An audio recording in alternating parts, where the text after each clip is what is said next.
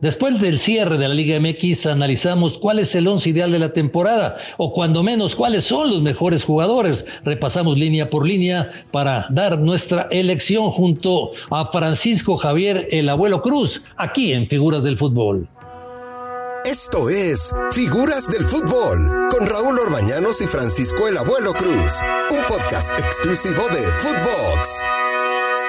Footbox, Footbox, figuras del fútbol. Qué gusto saludarlos y bueno, pues aquí estamos con ustedes listos para platicar de este asunto que fue la temporada que acaba de terminar, la que acaba de finalizar, donde el Atlas se proclama campeón, donde eh, el equipo de Cruz Azul en este año también fue campeón, Atlas y Cruz Azul, y por si fuera poco, el Atlante también fue campeón, ya estaremos platicando también de esto, y también de los mejores futbolistas eh, que nosotros pensamos son los que brillaron en este año. ¿Cómo estás, Francisco Javier Cruz, mi querido abuelo? ¿Cómo estás? Raúl, qué gusto saludarte, como siempre, eh, muy contento de, de abrazarte a la distancia y esperando tus comentarios que son muy atinados y bueno, pues me uno a ellos. Oye, dime una cosa, abuelo, a ver, eh, ¿qué, ¿qué, te ha parecido a ti esta última temporada? Independientemente que después de 70 años el Atlas se ha coronado, pero, pero si vamos a, a, a nivel, ¿qué te ha parecido el nivel? Eh, la Liga Mexicana es una liga muy competitiva, ya lo han dicho jugadores importantes, eh, como eh, he visto declaraciones de Guignac, del muchacho este que llegó del campeón del mundo de Francia. Es una liga muy de mucha competencia, y, pero muy irregular, Raúl, muy irregular. en el sentido de, no sé si, si recuerdas cómo empezó Pumas y cómo terminó Pumas. Sí, tienes razón.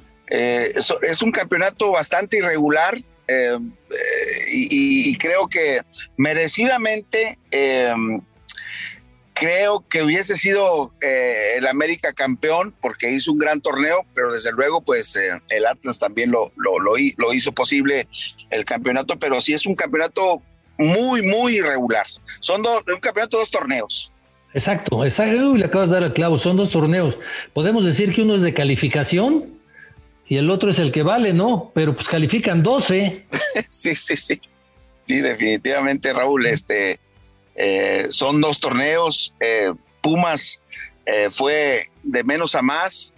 A mí me gustaba Pumas para, para, para llegar a la final como venía jugando, ¿no? Obviamente también América, desde luego, pero, pero sí fue, es un, un buen aliciente para los aficionados, tanto el torneo regular, regular como el de la liguilla. A ver, ¿qué te parece esto? ¿Qué te parece? Los porteros, Rodolfo Cota, Carlos Acevedo, este joven de, de Santos que ha crecido mucho, Anthony Silva, que es un buen arquero con Puebla, y Camilo Vargas. ¿Con cuál te quedarías? Si el abuelo tiene que armar su equipo, ¿cuál de estos porteros se llevaría? No, pues tú eres el experto en esto, Raúl. Mira, yo tengo mis gustos, eh, me gusta mucho eh, eh, Cota, me, me, encantó el portero de, de, de, obviamente del Atlas, eh, este, pero sí, se me hace que Cota eh, es, es, es, de mis preferidos, mi querido Raúl. Yo también me llevaría Cota, aparte de que me gusta mucho, pues no, no me ocupa plaza de extranjero, abuelo. Eh, eso definitivamente sí, estoy de acuerdo contigo. Yo creo que ahí en esa parte como, como, como un gran profesional y arquero que fuiste, yo creo que que te, yo, yo, yo te dejaría la portería, que tú digas cómo viste a cuál fue para ti el mejor portero. Qué buen detalle, abuelo. Hombre, muchísimas gracias. no, bueno, pues. Ahí te, van los, ahí te van los centrales. Angulo, Angulo, ex del Atlas, ya está con Tigres. Buen jugador. Anderson Santa María, muy buena temporada.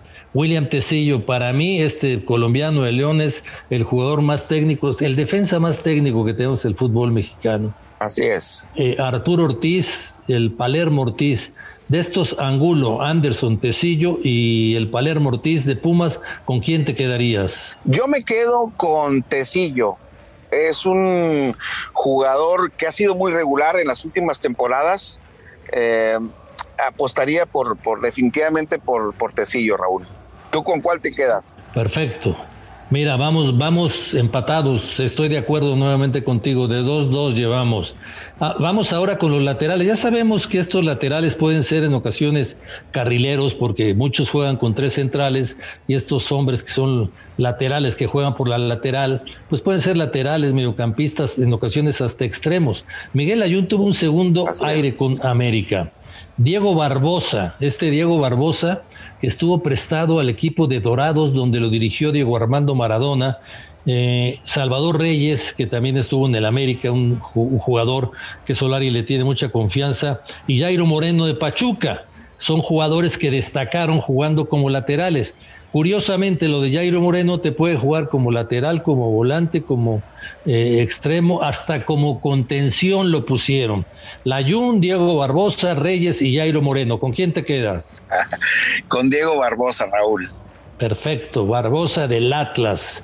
Yo aquí sí te voy a abandonar, abuelo, me quedo con Jairo Moreno del equipo de Pachuca, este colombiano, jugador de selección, pero, pero lo de Diego Barbosa también fue sobresaliente en el año. Sobresaliente, definitivamente un jugador que, que se, esperaba poco de él. Y bueno, pues como dice un dicho, en gusto se rompen géneros. También te iba, te iba a nombrar a Jairo Moreno porque es un jugador que lo puedes poner tanto de volante como, como, como de central y bueno, eh, tiene varias eh, funciones, ¿no? A ver, los mediocampistas, aquí está interesante, porque está Rubén Zambuesa. Rubén Zambuesa, este, no sé cuántos años tenga, abuelo, creo que es de nuestra edad ya, ¿eh? No, yo creo que tiene, si no mañana los cumple, ¿no? pero 40, ¿no? Pero, pero juega, juega muy bien lo que sea. No, estupendo. Eh, Diego Valdés, Diego Valdés, de ahora del América, jugador de exjugador de Santos. Eh, Maxi Mesa de Rayados, desde que llegó a, Monterrey, para mí esta fue su mejor temporada. No la pudieron coronar y es una lástima, pero él tuvo un gran año. Eh, Eric Lira, atención con este chavo porque puede quitar a varios de la selección si no se apuran. Es un jugador con gran calidad.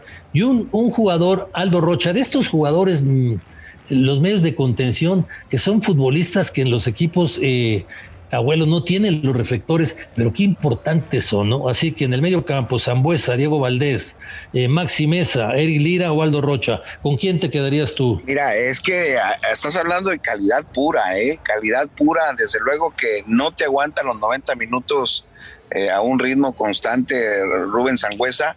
Eh, me quedo con la mejor temporada de Maxi Mesa, ¿eh? Yo creo que Maxi Mesa eh, eh, se echó el equipo al hombro, hizo, gran, eh, hizo valer su condición de, tanto que costó a, los rayados y me quedo no por el hecho de que sea yo rayado, desde luego que le, di seguimiento y fue un jugador muy constante, Raúl. Fíjate que yo creo que eres de los pocos que son tigre rayado. Sí, bueno, pero, pero este, me decía tigre porque siempre trae las mismas garras, pero soy rayado. no, bueno, pero tiene lógica ser rayado y también simpatías para tigre, pues jugaste en los dos y son los equipos, los dos equipos de Monterrey, ¿no?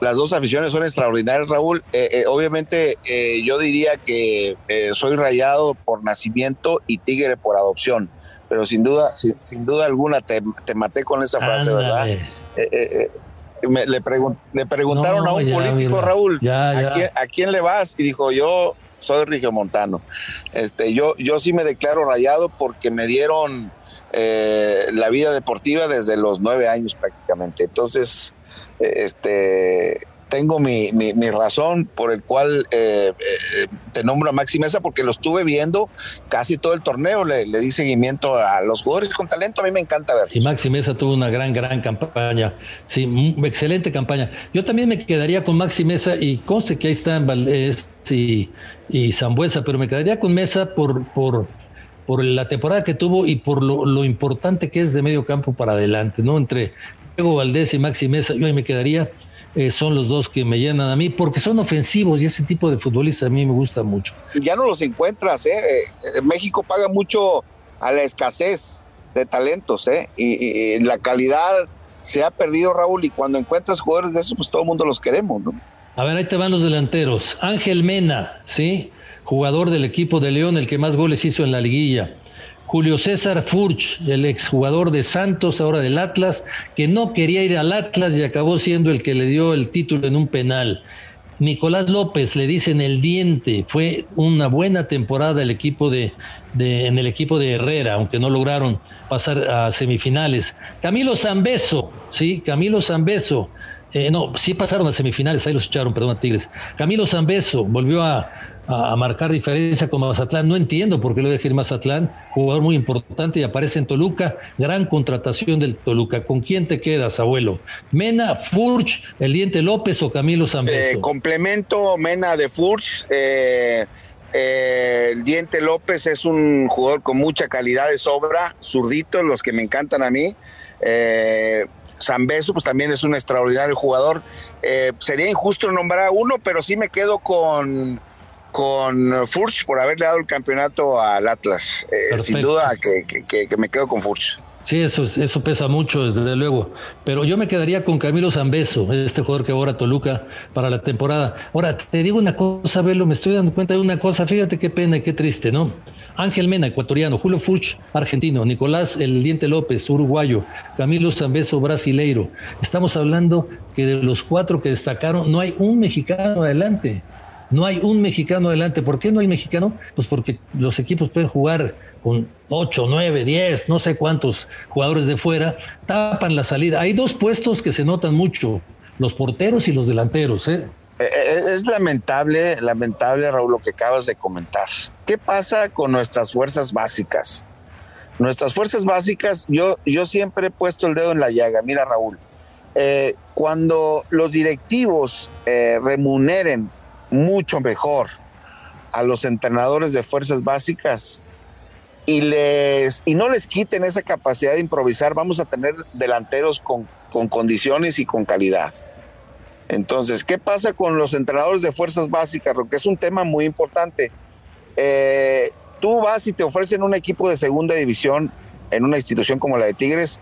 ¿Y qué está pensando el entrenador? Pues crecer para ver cuándo tumban al entrenador de primera y aprovechar esa oportunidad. Entonces, yo creo que los directivos no han sabido detectar definitivamente eh, quiénes son entrenadores para, para las fuerzas básicas y quiénes son entrenadores que tienen proyecto.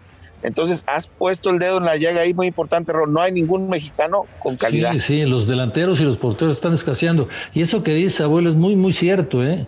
O sea, los, los, los técnicos de fuerzas básicas deben de ser técnicos que firmen contratos de cuatro años, de cinco años, pero que estén bien pagados porque les pagan muy poco. Entonces, mucha gente que tiene capacidad dice, bueno, pues yo prefiero eh, aspirar a ser técnico de un equipo de primera, aunque me espere para aguantar entre relevo, a, trabajar con los chavos y trabajar con los jóvenes es muy, muy, muy importante. Por eso los equipos que lo hacen, pues no solamente acaban sacando futbolistas, sino exportan futbolistas, pero son pocos los que lo hacen. En fin, abuelo, ahí más o menos escogimos a lo que fue mejor del año. Puede usted estar de acuerdo con nosotros, puede decir, no estoy de acuerdo con este par de eh, buenos futbolistas.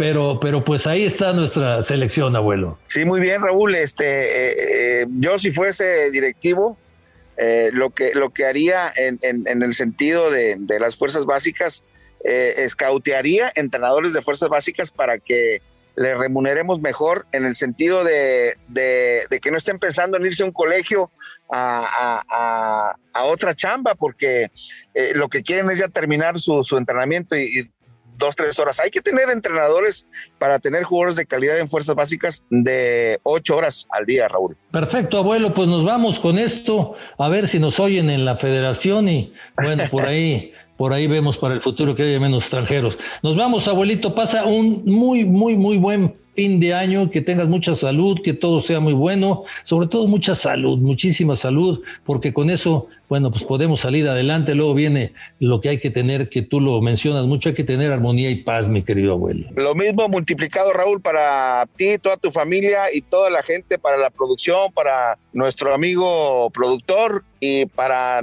toda la gente que nos escucha, les mandamos un fuerte abrazo y nuestros mejores deseos para el 2022. Que así sea. Abuelo, gracias, muchas gracias. Esto fue Footbox, figuras del fútbol. Gracias.